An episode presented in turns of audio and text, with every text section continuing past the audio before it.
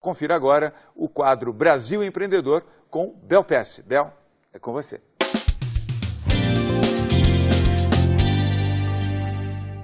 Oi, João. Hoje vamos falar sobre leituras. Embora nada se compare a colocar a mão na massa, alguns livros e blogs providenciam informações que podem ajudá-lo a acelerar o aprendizado. Por isso, estou trazendo aqui três dicas para vocês. Primeiro, a Startup Enxuta.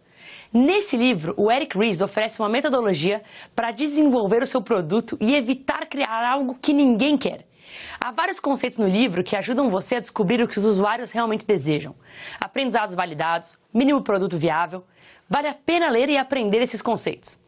Segundo livro, Oportunidades Disfarçadas. Nesse livro, Carlos Domingos conta inúmeras histórias de empresas que estavam diante de grandes adversidades, mas transformaram esses problemas em oportunidades. E terceira dica é o blog do Paul Graham. O Paul é fundador do Y Combinator, a aceleradora mais conceituada dos Estados Unidos.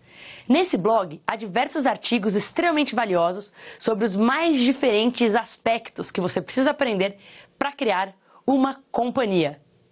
De volta para você, João. Obrigado, Bel. Mas, Bel, olha, eu gosto mesmo das suas dicas, aquelas que você, na prática, realizou na sua própria vida e na sua existência, porque você também é uma empreendedora. Por isso é que você fala com credibilidade.